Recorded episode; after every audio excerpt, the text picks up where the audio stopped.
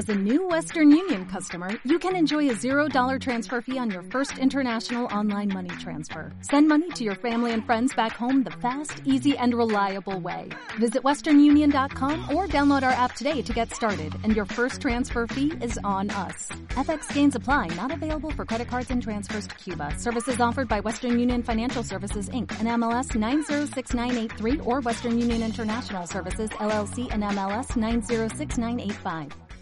Arthur Conan Doyle, Historia del Espiritismo. Capítulo 16. Grandes Mediums desde 1870 a 1900. Carlos H. Foster. Madame de Esperance. Guillermo Eglinton. Staton Moses. Hubo muchos mediums notables y conocidos en el período de 1870 a 1900. Ya hemos mencionado a Daniel Douglas Home, Slade y Monk. Otros cuatro cuyos nombres perdurarán en la historia del movimiento, son el americano Che Foster, Madame de Esperance, Eglinton, y el reverendo W. Staton Moses. Vamos a dar una breve referencia de ellos. Carlos H. Foster tuvo la fortuna de contar con un biógrafo que al mismo tiempo era un admirador, tanto que le llama el más grande mediums espiritistas desde Swedenborg. Hay la tendencia por parte de los escritores a exagerar las facultades de los mediums con quienes estuvieron en contacto. No obstante, señor Jorge C. Barlett, el autor a que aludimos, prueba en su libro El vidente de Salem que Foster, con quien tuvo amistad, fue realmente un medium muy notable. Su fama no se limitó a América, pues viajó intensamente, visitando Australia y la Gran Bretaña. En este último país hizo amistad con Bulwer Lytton, estuvo en Nebworth, y quedó convertido por el novelista en el personaje más saliente de su obra, un cuento extraño. Foster fue un vidente de primera fuerza, estando dotado del don especial de obtener el nombre o las iniciales de los espíritus evocados.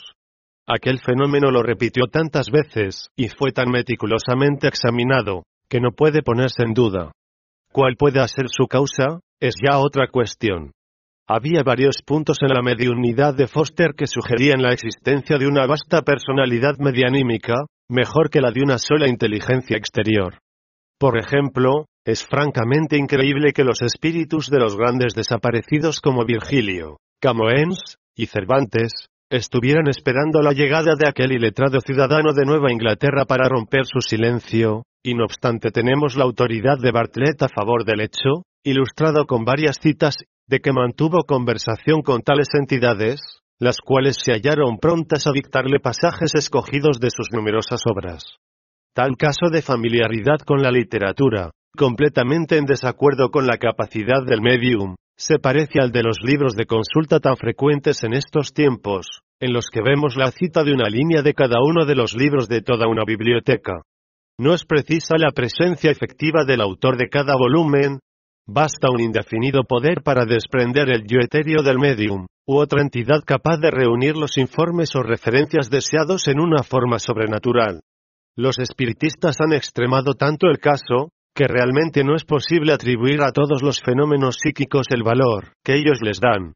El autor confiesa que con mucha frecuencia nada ha podido impedir a un medium consultar y enterarse de las obras, que cita.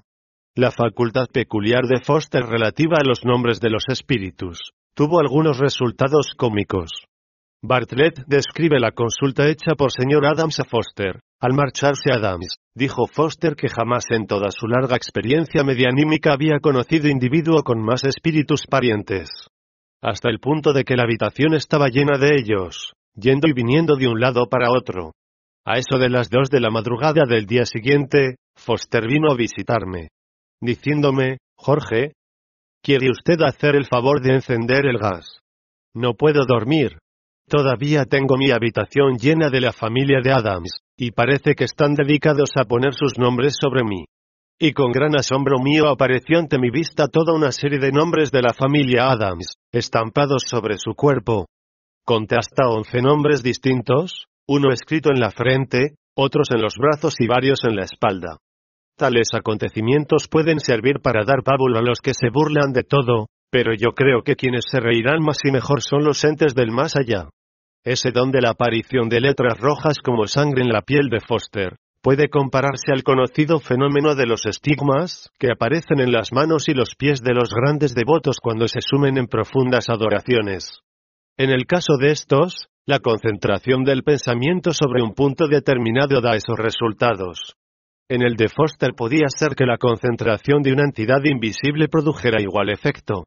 No hay que olvidar que todos somos espíritus, y como tales tenemos las mismas fuerzas, aunque en grado diferentes. Las opiniones de Foster acerca de su propia condición fueron muy contradictorias, pues frecuentemente declaró, como Margarita Fox Cane y los Davenport, que él no aseguraba que sus fenómenos fueran obra de entes espirituales, mientras, por otra parte, todas sus sesiones eran ofrecidas como si realmente estuvieran bajo la dirección de un espíritu. Lo mismo que Daniel Douglas Home, abundó en críticas contra los demás mediums, y, por ejemplo, jamás creyó en las facultades fotográficas de Mumler, a pesar de que tales facultades estaban tan demostradas como las suyas propias. Tuvo en grado exagerado el espíritu inconstante de los mediums típicos, fácilmente sometidos a toda clase de influencias. Su amigo Bartlett, que también le conocía, dice hablando de él, había en él un dualismo extravagante.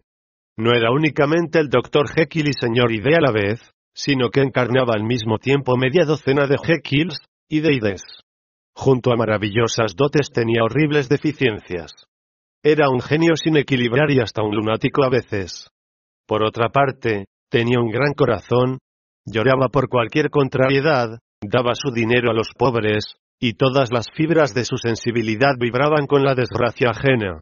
Otras veces ocurría todo lo contrario, y se mostraba un perfecto desalmado. Se volvía displicente, o con la inconsciencia de un niño. Abusaba de sus amigos sin la menor consideración.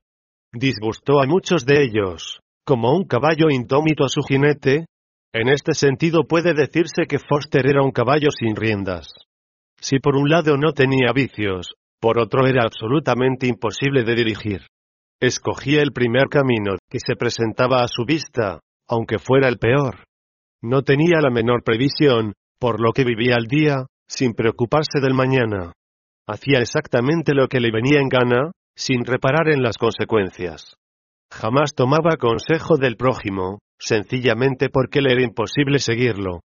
Parecía impenetrable para los demás, aunque a veces se acomodaba al menor deseo ajeno. Su salud se conservó buena hasta el final de sus días. Cuando se le preguntaba, ¿Cómo va esa salud? Su contestación favorita, era, Excelente. Estoy que reviento de salud. La misma contradictoria naturaleza que en lo demás demostró en sus trabajos. Algunos días trabajaba desde por la mañana hasta las altas horas de la noche, bajo un tremendo esfuerzo mental.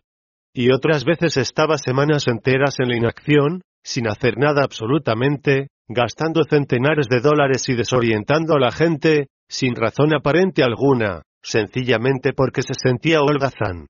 El segundo medium a que nos vamos a referir, es Madame de Esperance, cuyo verdadero nombre fue señora Ope, la cual nació en 1849, cultivando la mediunidad durante 30 años, y extendiendo sus actividades a todo el continente europeo y a la Gran Bretaña.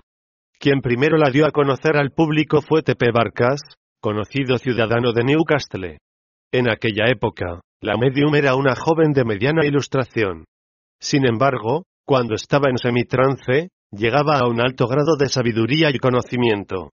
Barcas relata cómo preparaba él largas listas de preguntas referentes a todos los ramos del saber, siendo las contestaciones rápidamente escritas por la medium generalmente en inglés, pero también a veces en alemán y hasta en latín.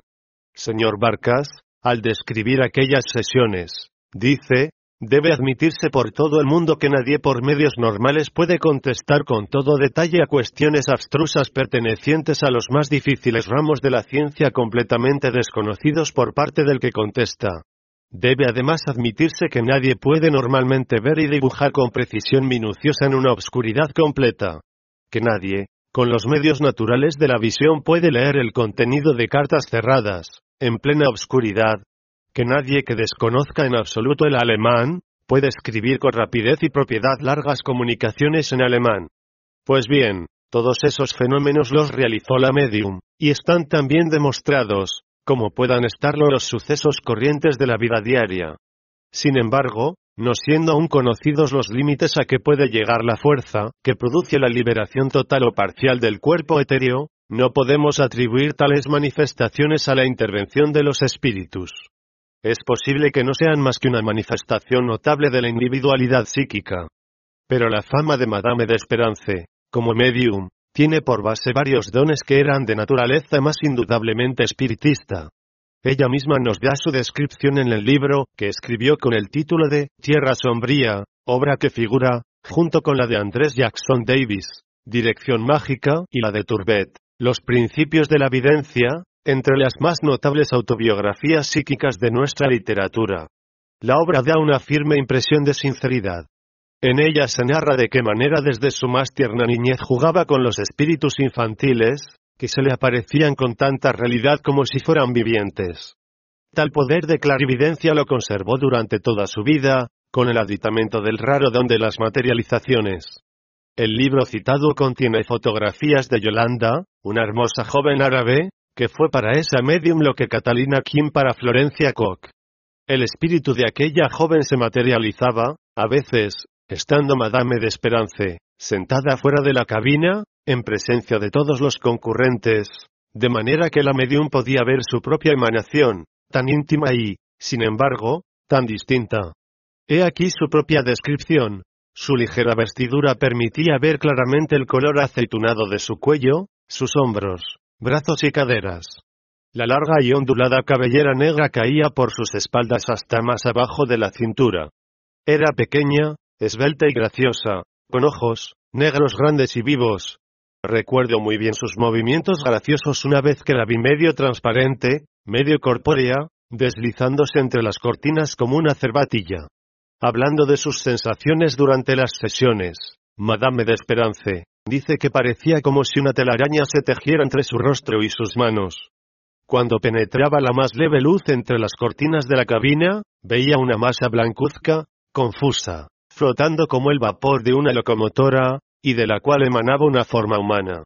En cuanto aparecía lo que llama telaraña, comenzaba a sentir en su cuerpo una sensación de vacío, y parecía que se le disolvían brazos y piernas. El ruso Alejandro Aksakov, famoso investigador psíquico y director de los estudios psíquicos, ha descrito en su libro Un caso de desmaterialización parcial, una extraordinaria sesión en la cual el cuerpo de esta medium fue parcialmente disuelto. Comentándolo, observa, el hecho frecuentemente registrado de la semejanza de la forma materializada con la del medium, tiene aquí su explicación natural.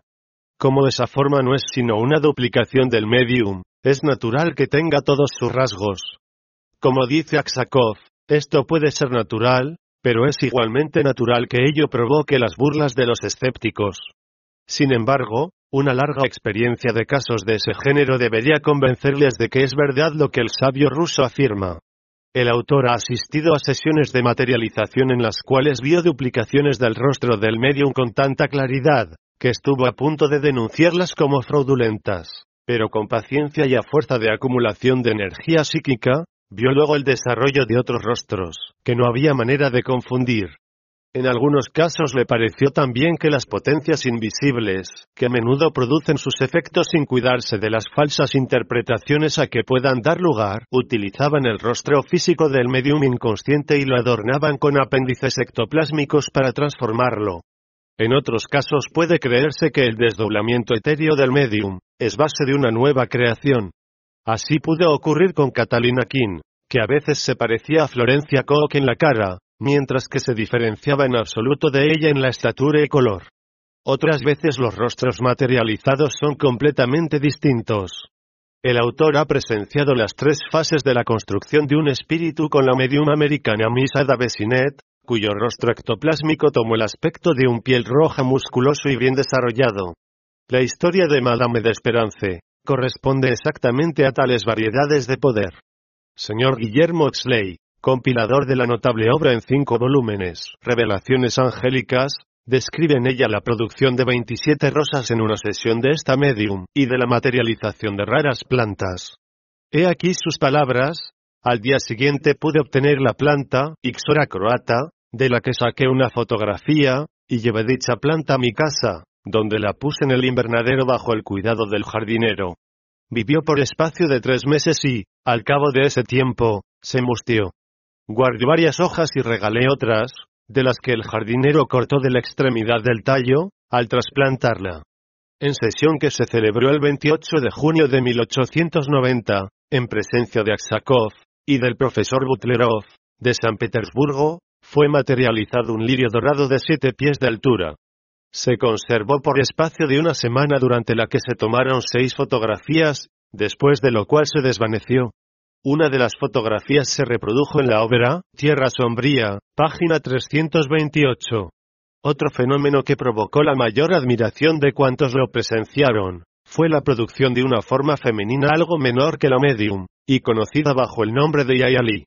Acerca de ella dice señor Oxley, he visto muchas materializaciones de espíritus, pero por la perfección, la simetría del conjunto y belleza, jamás vi cosa igual. La figura entregó a Mr. Oxley, una planta que también había sido materializada, y luego se echó hacia atrás el velo. Le besó la mano y tendióle a su vez la suya, que señor Oxley, besó igualmente. Como se había interpuesto entre los rayos de luz, pude verla perfectamente el rostro y las manos. Causaba deleite contemplar su conjunto. Las manos, sobre todo, eran suaves, tibias y perfectamente naturales, y a no ser por lo que ocurrió a continuación, habría creído que tenía entre las mías la mano de una dama encarnada permanentemente, del todo natural, y además exquisitamente hermosa y pura. Luego explica cómo se retiró, a dos pasos de la medium, a la vista de todo el mundo, desmaterializándose gradualmente, como si se disolviera empezando por los pies hasta quedar solo la cabeza emergiendo del suelo. La cabeza, a su vez, fue desvaneciéndose y dejando una nuevecilla blanca, la cual, al cabo de uno o dos segundos, desapareció también. En la misma sesión se materializó la forma de un niño, que vino a colocar tres dedos de su manecita sobre señor Oxley. Este cogió la mano del niño, y la besó. Señor Oxley, registra asimismo otro experimento notable y de alto valor probatorio. Mientras Yolanda, la joven árabe, estaba hablando con una señora presente a la sesión, la parte superior de su vestidura blanca se desprendió y dejó al descubierto sus formas.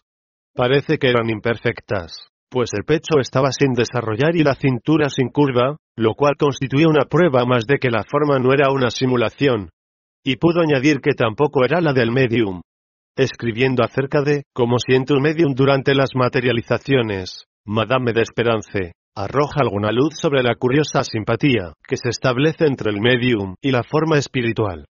Describe una sesión en la cual estuvo actuando fuera de la cabina, y dice, Medium y Aurora, 1893, página 46, y ahora aparece otra forma pequeña y delicada, con sus bracitos extendidos.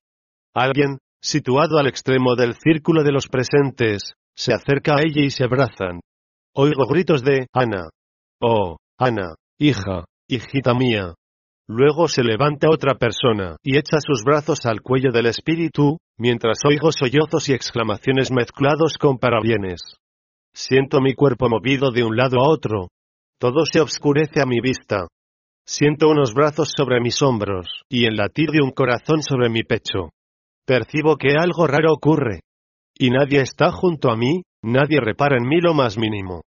Todas las miradas se concentran en aquella pequeña figura, blanca y esbelta, que está en los brazos de dos señoras de las presentes.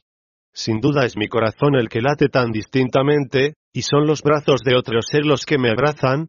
Jamás he sentido un abrazo tan efusivo. Comienzo a desvariar. ¿Quién soy yo? ¿Soy la aparición blanca o soy la persona que está sentada en la silla? ¿Son míos los brazos que están al cuello de esa niña o los que están sobre mi pecho? ¿Soy yo el fantasma? Y en ese caso, ¿cómo hay que llamar al ser que está en la silla? Mis labios han sido besados, con toda seguridad. Mis mejillas están húmedas de las lágrimas abundantemente derramadas por las dos mujeres. Pero, ¿cómo puede ser esto? Esa sensación de la duda acerca de la propia identidad es espantosa. Deseo alargar una de las manos, que descansan sobre mi seno, y no puedo. Deseo tocar a alguien para estar perfectamente segura de si soy yo o únicamente un sueño, si Ana es yo, o si yo me he desvanecido en ella, pero no lo logro. Mientras la medium se halla en tal estado de duda, Otro espíritu infantil que se ha materializado, aparece y desliza sus manos entre las de Madame de Esperance. Me siento feliz percibiendo ese contacto, aun viniendo de un niño. Mis dudas acerca de quién soy y dónde estoy, han desaparecido. Y mientras estoy bajo esa impresión, la forma blanca de Ana desaparece en la cabina, y la de las dos mujeres vuelven a sus sitios, llorosas, temblando de emoción, pero intensamente felices. Nada tiene de sorprendente que cuando uno de los asistentes a otra de las sesiones de Madame de Esperance, así la figura materializada, declarara que era la misma medium. Acerca de este particular es interesante conocer la opinión siguiente de Aksakov, un caso de desmaterialización parcial, página 181, se puede asir la forma materializada y mantenerla acogida creyendo con seguridad que se coge a la medium misma en carne y hueso. Y no obstante, no puede decirse que esto sea una prueba de fraude. Puede ocurrir el desdoblamiento de la medium hasta el grado de que solo quede en la silla, detrás de la cortina, un simulacro invisible de ella. Es obvio que ese simulacro, pequeña parte fluida y etérea será inmediatamente absorbido por la forma ya densamente materializada, a la que nada falta puesto que es la propia medium más que el dicho fluido invisible. M. Aksakov, en la introducción, B, que puso al libro Tierra Sombría, de Madame de Esperance, paga esta un preciado tributo como mujer y como medium, diciendo que estaba tan interesada como él mismo en el hallazgo de la verdad, por lo que se sometió a todas las pruebas que él le pidiera. Un episodio interesante en la vida de Madame de Esperance, fue haber conseguido reconciliar el profesor Friese, de Breslau, con el profesor Zulner, de Leipzig.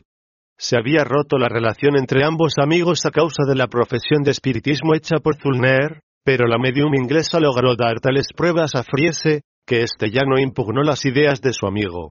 En el curso de los experimentos de señor Oxley con Madame de Esperance, fueron tomados moldes de manos y pies de figuras materializadas con las partes de las muñecas y de los tobillos, muy ceñidas para que no pudieran salir del molde las extremidades, si no era por desmaterialización.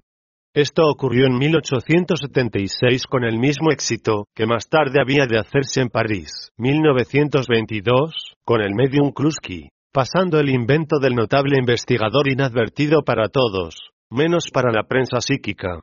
La última etapa de la vida de Madame de Esperance transcurrió casi siempre en Escandinavia, amargada por su mal estado de salud, efecto en gran parte del disgusto que causó a la medium la denuncia de supuesto fraude hecha por un atolondrado observador en el Force, el año de 1893. Nadie ha pintado mejor que ella el sufrimiento de los mediums ante la ignorancia del mundo que les rodea. El último capítulo de su libro lo dedica a ese tema, diciendo, ya hoy el mundo es mejor que fue antes, y creo posible que los encargados de continuar mi labor en la generación próxima, no tengan que combatir, como yo he combatido, contra el fanatismo y los duros juicios de nuestros adversarios. Cada uno de los mediums objeto de este capítulo, tuvo uno o más libros consagrados a su labor. Sobre Guillermo Eglinton, de quien ahora hablaremos, hay un notable volumen, Entre dos mundos, por J. S. Farmer, que abarca casi toda su vida. Eglinton, nació en Islington el 10 de julio de 1857, y tras un corto periodo escolar, entró al servicio del negocio de impresión y edición, que explotaba un pariente. Desde niño reveló una vivísima imaginación, siendo soñador y sensitivo, pero, al revés de muchos otros grandes mediums, no mostró en su niñez signo alguno que revelará sus facultades psíquicas.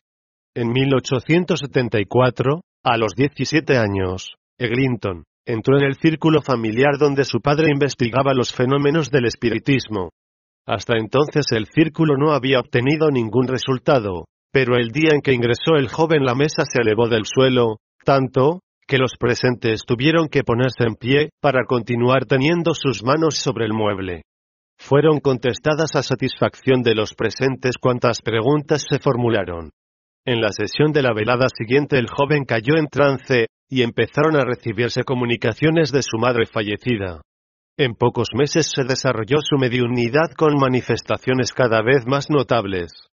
Se extendió su fama de medium, recibiendo numerosas demandas de sesiones, pero se opuso a todas las instancias que se le hicieron para que se convirtiese en medium profesional, hasta que finalmente se decidió a serlo en 1875.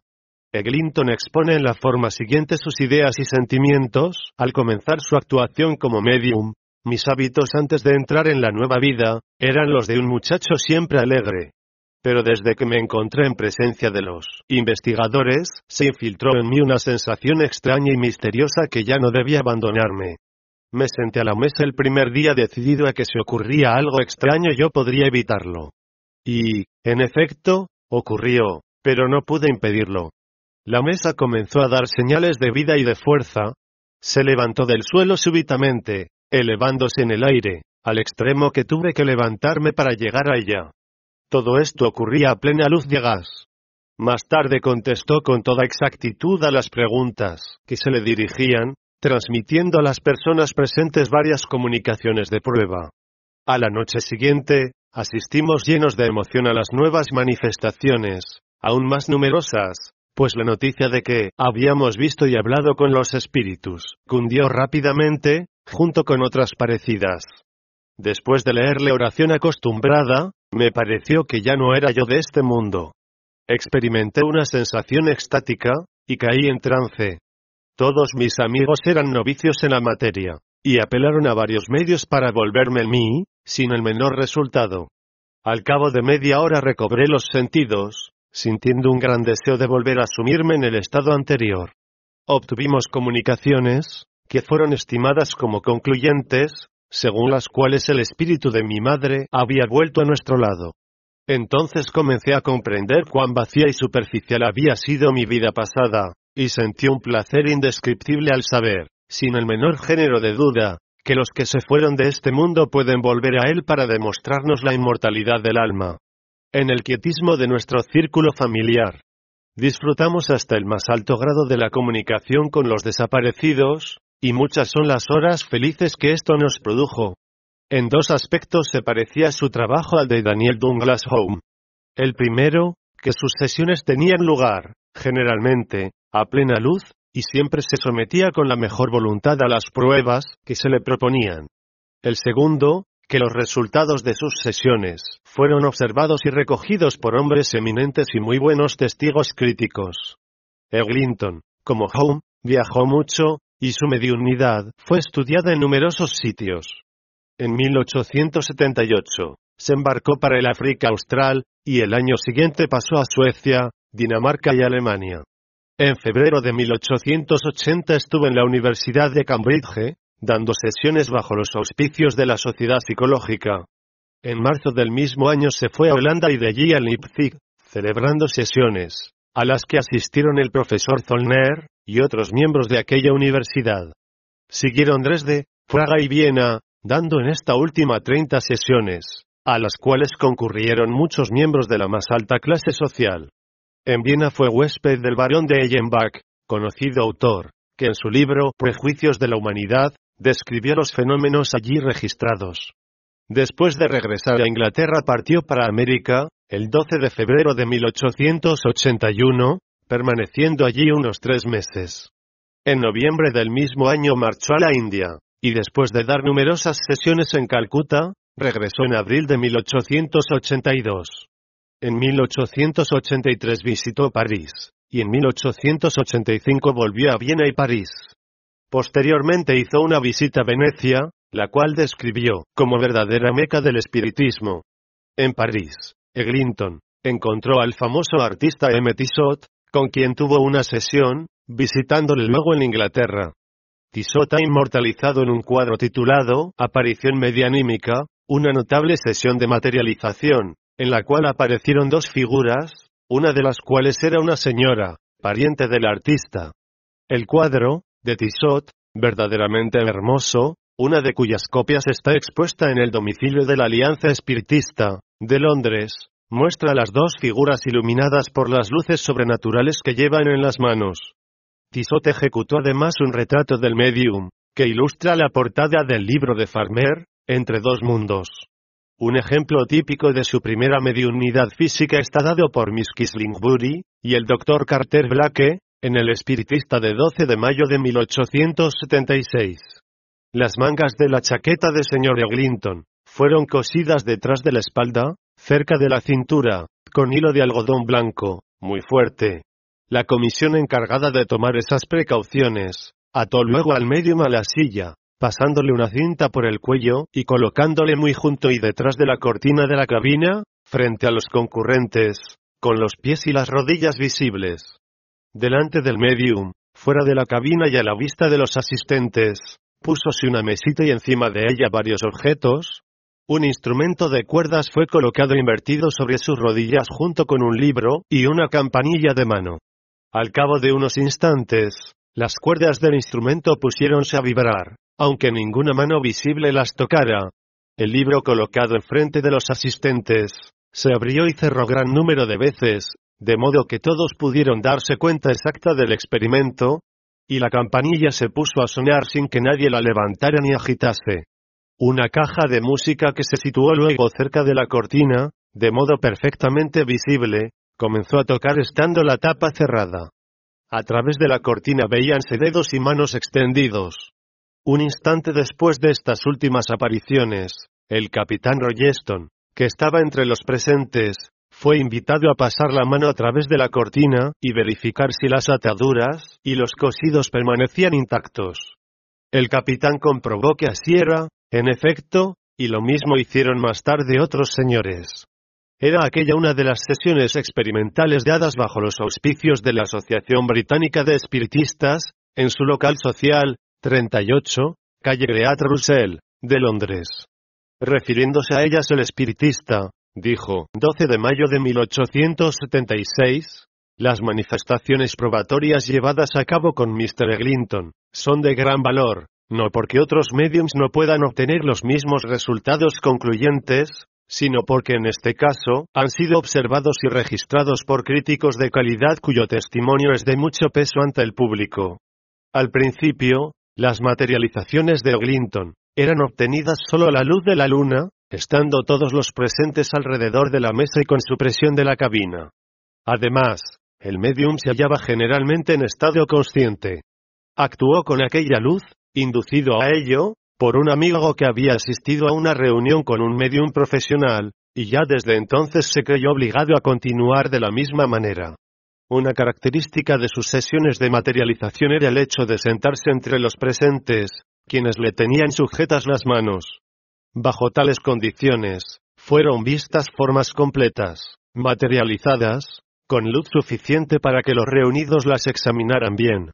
En enero de 1877, Eglinton dio en Londres una serie de sesiones no profesionales en el domicilio de la señora MacDougall Gregory, viuda del profesor Gregory, de Edimburgo. A ellas asistieron Sir Patrick y Lady Colquhoun, Lord Bortwick, Lady Jenkinson, Reverendo Mauricio Davies, Lady Archibald Campbell, Sir Guillermo Fairfax, Lord y Lady Mount Temple, General Brewster, Sir Garnet y Lady Wolseley, Lord y Lady Avemore, Profesor Blackie, y muchos otros.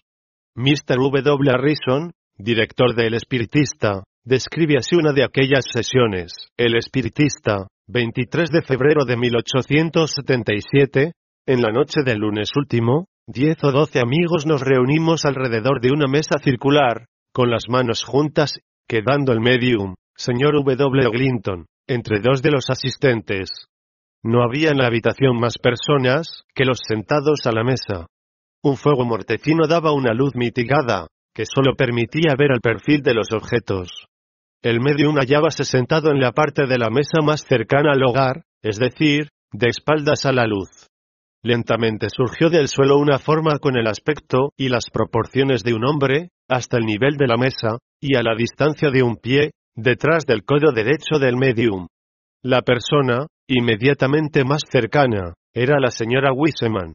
La forma aparecía cubierta con una vestidura blanca, pero no podía vérsele el rostro.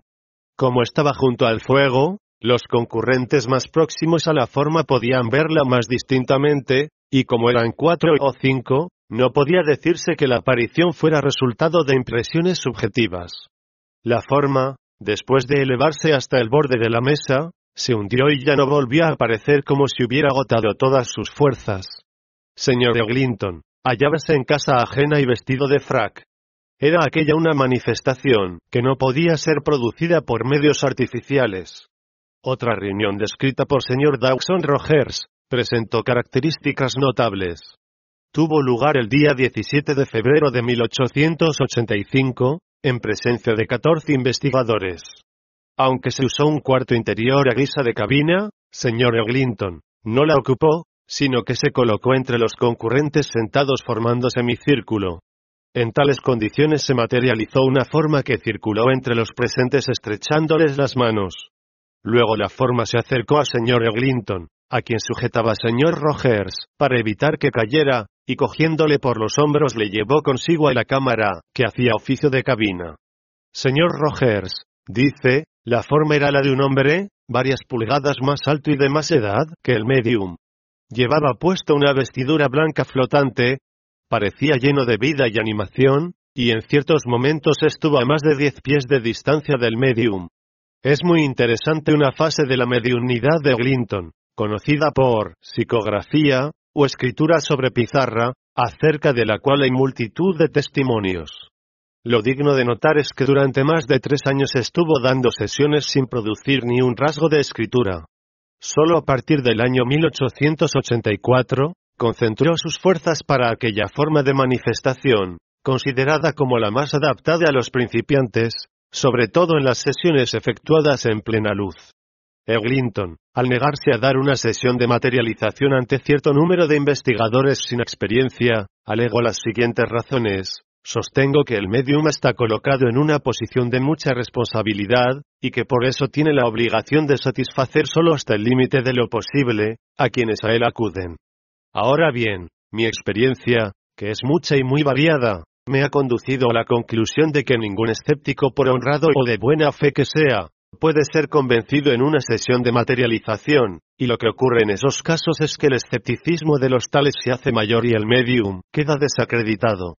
Otra cosa bien distinta ocurre en un círculo de espiritistas bien armonizados y lo suficientemente avanzados para presenciar tales fenómenos, con quienes siempre encuentro placer en reunirme. Los neófitos deben ser preparados por otros métodos.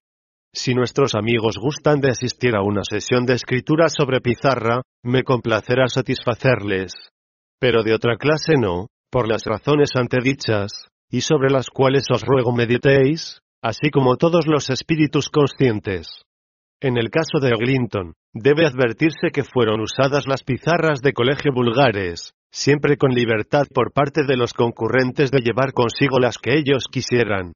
Después de lavadas se ponía sobre ellas un trozo de tiza, colocándolas debajo de la mesa, apretadas contra esta por la mano del medium, cuyo pulgar se apoyaba sobre la superficie del mueble, siendo, por lo tanto, visible para todos los asistentes a la sesión. En el mismo momento se oía el rasgueo de la escritura, y después de una señal consistente en tres golpes, era examinada la pizarra, viéndose en ella un mensaje escrito. Después usáronse en las mismas circunstancias dos pizarras atadas fuertemente con bramantes, una contra otra, así como también una de las llamadas pizarras de caja, las cuales están provistas de cerradura y llave. Varias veces obtúvose la escritura en una pizarra colocada en la superficie superior de la mesa, con la tiza interpuesta entre ambas. El célebre político, señor Gladstone, asistió a una sesión con Eglinton, el 29 de octubre de 1884, manifestándose muy interesado por lo que aconteció. Al publicarse la reseña en el periódico Luz, fue copiada por casi todos los periódicos importantes del reino, y gracias a tal publicidad el movimiento, tuvo un auge considerable. Al terminar la sesión, señor Gladstone declaró, siempre he pensado que los hombres de ciencia se mueven dentro de los mismos moldes. Su noble trabajo se desenvuelve en esferas especiales de investigación, pero no se aventuran en exploraciones que estén en discrepancia con sus determinadas maneras de pensar. Antes bien, no es raro que lleguen a negar aquello sobre lo cual nunca han investigado, sin reflexionar que, pueden muy bien existir fuerzas en la naturaleza, de las cuales nada sepan ellos. Poco después, señor Gladstone, aunque nunca profesó el espiritismo, confirmó su gran interés a favor de este, ingresando en la Sociedad de Investigación Psíquica. Eglinton no se vio tampoco libre de los ataques acostumbrados. En junio de 1886, la señora Sidgwick, esposa del profesor Sidgwick, de Cambridge, uno de los fundadores de la Sociedad de Investigación Psíquica, publicó un artículo en el diario de la citada corporación, titulado Señor Eglinton, en el cual, después de describir más de 40 sesiones de escritura sobre pizarra con dicho medium, dice, por lo que a mí se refiere, no tengo la menor duda en atribuir las manifestaciones a un hábil escamoteo. Aquella señora no conocía bien a Eglinton ni, en realidad, había observado con la atención debida las experiencias de éste. En el artículo excitó a los lectores, que las hubieron presenciado a que diesen su opinión sobre ellas. Y, en efecto, gran número de aquellos acudieron a su llamamiento. El doctor Jorge Herschel, experto prestidigitador de afición, dio a la señora Sidgwick una de las muchas réplicas convincentes que suscitó su artículo. La Sociedad de Investigación Psíquica respondió a sí mismo con un curioso informe de los resultados obtenidos por señor S. J. Davey, quien pretendía obtener mediante trampas, resultados parecidos y aún más sorprendentes en la escritura sobre pizarras, que los obtenidos por Eglinton.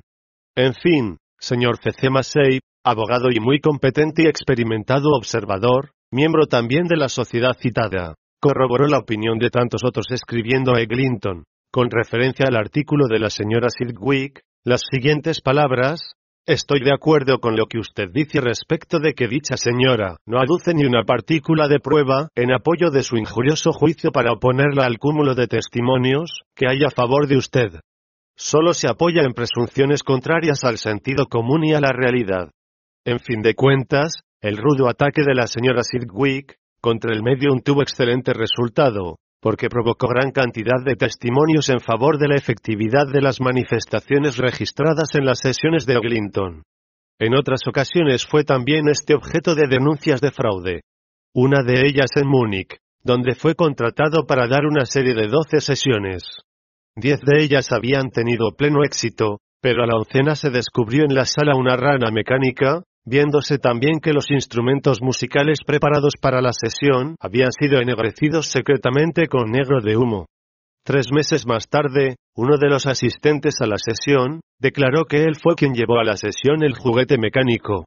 No se encontró explicación al hecho de haber sellado los instrumentos ennegrecidos, pero la circunstancia de que las manos del medium hubieran estado constantemente atadas durante el experimento constituyó la mejor refutación del cargo. Otro cargo más serio fue el que le hizo el archidiácono Colley, al declarar que en el domicilio de señor Owen Harries, donde Glinton daba una sesión, descubrió en el portamantas del medium un trozo de muselina y una parte de barba, correspondientes a las porciones de vestido y cabello cortados de las pretendidas figuras materializadas. La señora Lidwick, en su artículo, reprodujo las acusaciones del archidiácono Colley, contra las cuales Eglinton opuso una negativa solemne. Discutiendo aquel incidente el periódico Luz, dijo que los cargos en cuestión se examinaron por el Consejo de la Asociación Nacional Británica de Espiritistas, pero no pudo dar fallo alguno por no haber logrado obtener pruebas directas de los acusadores. Y prosigue, la señora Lidwick ha suprimido algunos hechos en su artículo. En primer término, omite que los sucesos supuestos ocurrieron dos años antes de la carta en la cual el acusador formula los cargos, sin que en ese tiempo hiciera la menor revelación, decidiéndose únicamente a ello a consecuencia de sus rozamientos con la Asociación Nacional Británica de Espiritistas. En segundo lugar, la señora Sidgwick suprime de la carta citada pasajes muy esenciales. Por todo lo cual, afirmamos que nadie acostumbrado a examinar y pesar las pruebas de una manera honrada, puede prestar a esa carta la menor atención. Con todo, Debe admitirse que cuando un espiritista de corazón, como el archidiácono Colley, hace un cargo tan concreto, no puede repudiarse ligeramente. Hay siempre la posibilidad de que un gran medium, al notar que las fuerzas le abandonan, recurre al fraude para disimular la deficiencia en tanto que vuelve a recobrar sus facultades. Faub nos relata cómo se vio privado de sus fuerzas tardando un año en volver a recuperarlas. Cuando un medium vive de su trabajo, la menor debilitación de sus fuerzas puede constituir una tentación para recurrir al fraude. Como quiera que fuera en aquel caso, lo cierto es que existe un cúmulo de pruebas que abonan la realidad de los poderes de Oglinton, y no hay manera de rechazar esas pruebas. Entre los que conocían sus facultades cuenta Shakellar, el famoso escamoteador, quien afirmó que los fenómenos psíquicos de Oglinton iban mucho más allá de las posibilidades juglarescas. No hay escritor que haya dejado huella más señalada en lo que al aspecto religioso del espiritismo se refiere que el reverendo W. Stainton Moses. Sus inspirados escritos confirmaron plenamente hechos que habían sido ya aceptados y definieron muchos otros de los que solo se tenían vagos indicios. Los espiritistas le reputan como el mejor exponente moderno de sus ideas. No lo consideran empero como infalible, ni este tuvo por tal. Por el contrario, en comunicaciones de ultratumba, que descuellan por lo verídicas, declara que su experiencia del más allá ha modificado sus ideas en determinados puntos. Tal es el inevitable resultado que la nueva vida tendrá para cada uno de nosotros. A esas ideas nos referiremos en el capítulo relativo a la religión de los espiritistas. Además de predicador religioso muy inspirado, Stainton Moses era un poderoso medium, constituyendo uno de los pocos que podía seguir el precepto de demostrar con obras las palabras. Aunque brevemente, referiremos aquí algunos de sus hechos como medium físico, Stainton Moses nació en Lincolnshire el 5 de noviembre de 1839, educándose en la escuela de Bedford, y en el colegio Exeter, de Oxford. Se consagró al sacerdocio, y después de algunos años de servicio en varios lugares, fue director de la escuela universitaria. Es curioso que durante una de sus vacaciones como profesor, visitara el monasterio del Monte Athos, permaneciendo allí seis meses, cosa muy rara en un protestante inglés. Más tarde se aseguró que aquello fue el comienzo de su obra psíquica. En la época en que Stainton Moses solo era un pastor, tuvo ocasión de demostrar su valor y su sentimiento del deber. Habíase declarado una grave epidemia de viruela en su parroquia, y no había médico en ella.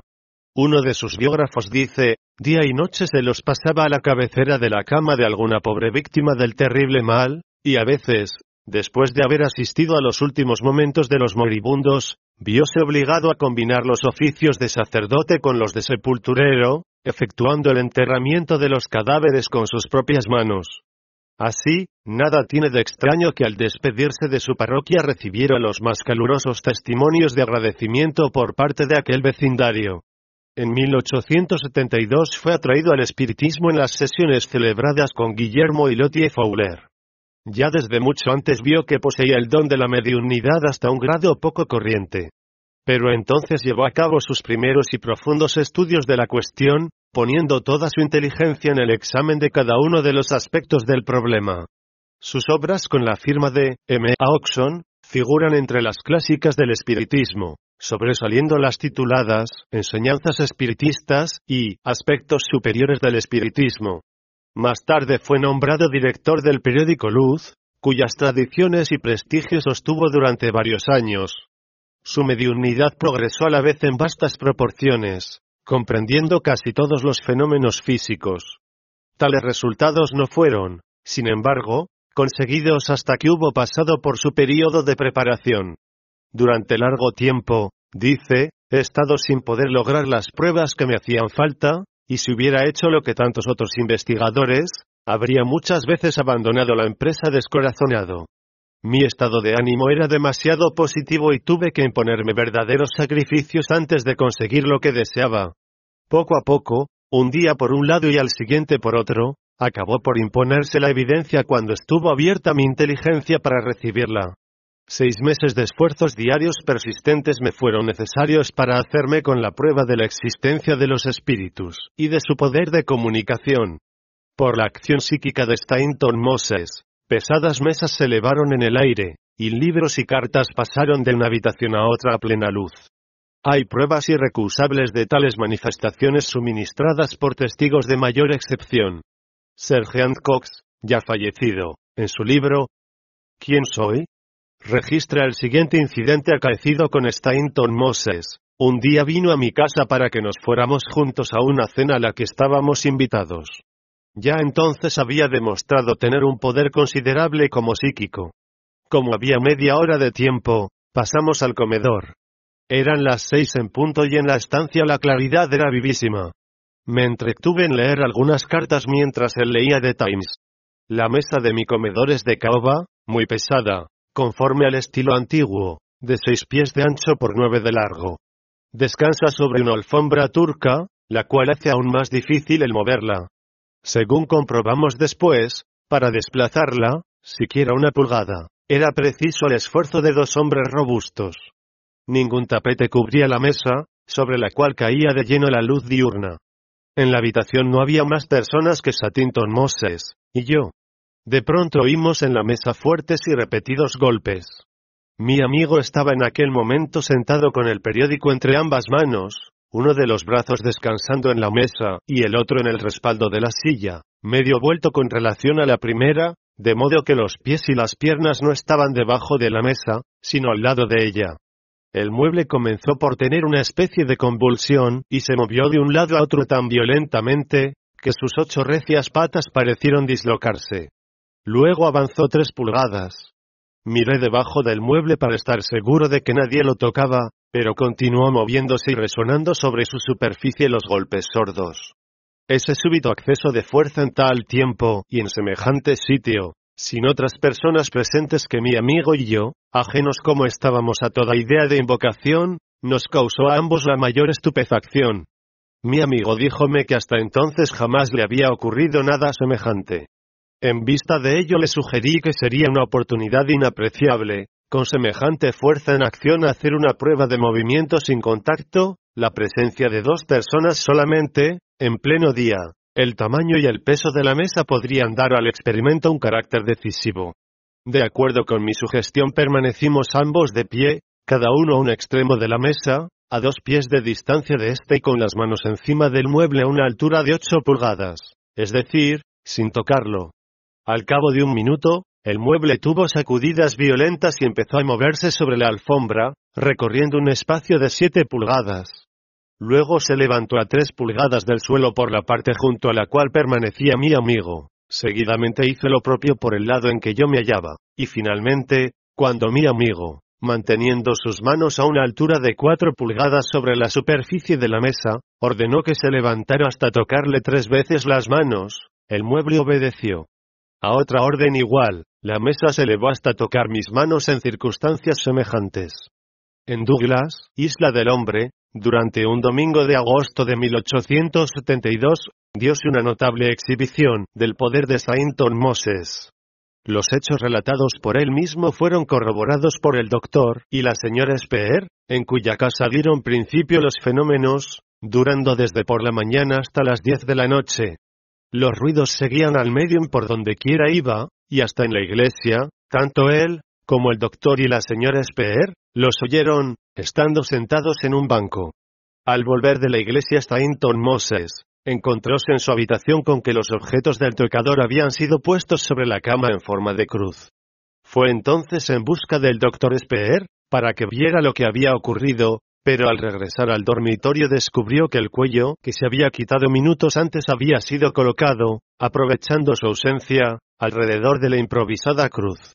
De acuerdo con el doctor Speer, cerraron con llave la puerta del dormitorio y fuéronse a comer. En todo el curso de la comida continuaron los ruidos y la mesa, que era bastante pesada, se movió tres o cuatro veces. Inspeccionada de nuevo la habitación, viose que otros dos objetos de tocador habían sido sacados del estuche y añadidos a la cruz. Hay que tener en cuenta que la primera vez no había nadie en la casa que hubiera podido preparar el engaño, y después se tomaron todas las precauciones necesarias para impedir cualquier trampa.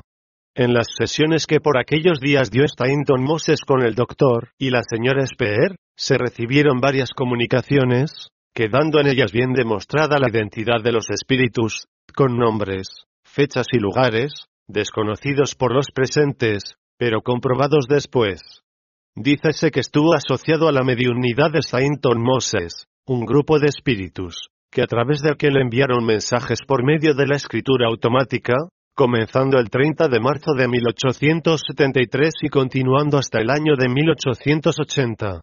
Puede verse una selección de dichos mensajes en la obra Enseñanzas Espiritistas. En la introducción de dicho libro, escribe Stainton Moses, las comunicaciones fueron siempre de carácter puro y elevado, de aplicación a mi caso, para mi propia guía y dirección.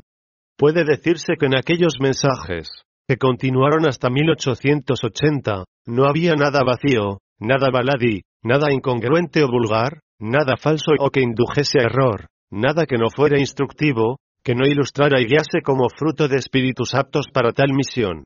Sus palabras eran palabras de sinceridad, encaminadas a un fin serio.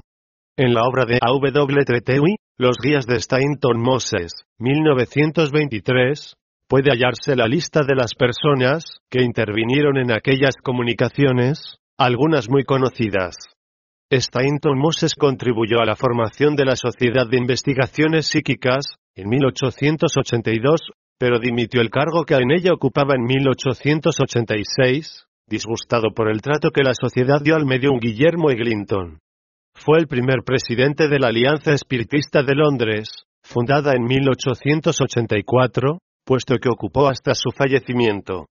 Además de los libros Identidad del Espíritu, 1879, Aspectos Superiores del Espiritismo, 1880, Psicografía, segunda edición, 1882, y Enseñanzas Espiritistas, 1883, colaboró asiduamente en la prensa espiritista, en la Saturday Review, El Punch, y otros periódicos de primera línea.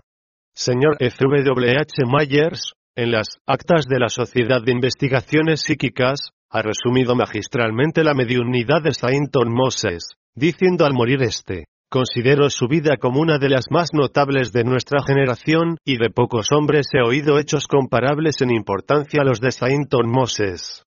Los diferentes mediums de quienes nos hemos ocupado en el presente capítulo, representan los distintos tipos de mediunidad que dominaron en aquel periodo. No obstante, hubo otros muchos tan conocidos como los que hemos estudiado. Entre los más notables figuran la señora Guppy, que demostró facultades en cierto sentido por nadie superadas, la señora Everett, que durante toda su larga vida fue un excelente centro de fuerza psíquica, y la señora Mellon, que descolló en Inglaterra y en Australia con sus materializaciones y sus fenómenos físicos. Nota el capítulo 16, la mediunidad del reverendo W. Stainton Moses. Describiendo un fenómeno de levitación, Stainton Moses escribe, estaba sentado en un ángulo de la habitación, cuando mi silla fue arrastrada hasta el rincón, y luego levantada del suelo cosa de un pie, descendiendo de nuevo a él. En presencia del doctor y la señora S volví a elevarme, sacando entonces de mi bolsillo un trozo de tiza y señalando con ella la pared situada a mi espalda, a la altura de unos seis pies del suelo. Sin que, al parecer, mi posición sufriera cambio alguno, fui bajando suavemente, hasta que me vi de nuevo en la silla. Tuve la sensación de ser menos pesado que el aire. No percibí presión en parte alguna del cuerpo, tampoco me hallaba en trance ni en estado inconsciente. Por la señal que había trazado en la pared deduje que mi cabeza llegó cerca del techo. Mi voz, según me dijo el doctor S., tenía un sonido extraño. Me di perfecta cuenta de la ascensión, que fue gradual y segura, pero sin otra sensación que la de creerme más ligero que la atmósfera. Mi posición, como he dicho, no cambió, fui sencillamente levantado y descendido a mi silla. Acerca del paso de la materia a través de la materia, gracias a la mediunidad de Sainton Moses, tenemos el siguiente relato. El 28 de agosto de 1872 fueron aportados al salón en que tenía lugar la sesión, siete objetos situados en otras tantas habitaciones, y el día 30 lo fueron cuatro, entre ellos una campanilla del comedor inmediato. Dicha habitación y el vestíbulo adjunto estaban iluminados por la luz del gas, de manera, que al abrirse las puertas, por poco que esto fuera, hubiera entrado un chorro de luz en el salón oscuro donde nos hallábamos. Como esto no ocurrió nunca, tenemos la plena seguridad, con apoyo del que el doctor Carpenter considera la autoridad suma, o sea el sentido común de que las puertas permanecieron cerradas. En el comedor había una campanilla que comenzó a sonar, marcando con su sonido la trayectoria, que iba recorriendo a medida que se aproximaba a la puerta, que de nosotros la separaba. ¿Y cuál no sería nuestro asombro cuando nos dimos cuenta de que, a pesar de estar la puerta cerrada, el sonido se oía cada vez más cerca? Evidentemente la campanilla sonaba en nuestro propio salón, alrededor del mismo y con toda su fuerza. Cuando dio la vuelta completa descendió, pasó debajo de la mesa, junto a mi codo derecho, Sonó muy cerca de mis narices, giró en torno a mi cabeza, cruzó entre los presentes, sonando con fuerza junto a sus rostros y, finalmente, se posó en la mesa. El doctor Speer, describe en los siguientes términos la aparición de una luz espiritual y la materialización de una mano, en sesión celebrada con Stainton Moses el 10 de agosto de 1873, un amplio globo de luz salió del lado de la mesa opuesto al mío, se elevó a la altura de nuestros rostros, y se desvaneció. Fue seguido de otros varios, todos los cuales salieron del lado opuesto al que yo me encontraba, y tan pronto de la derecha como de la izquierda del medium. A petición nuestra, la más cercana de las luces se colocó despacio en el centro de la mesa.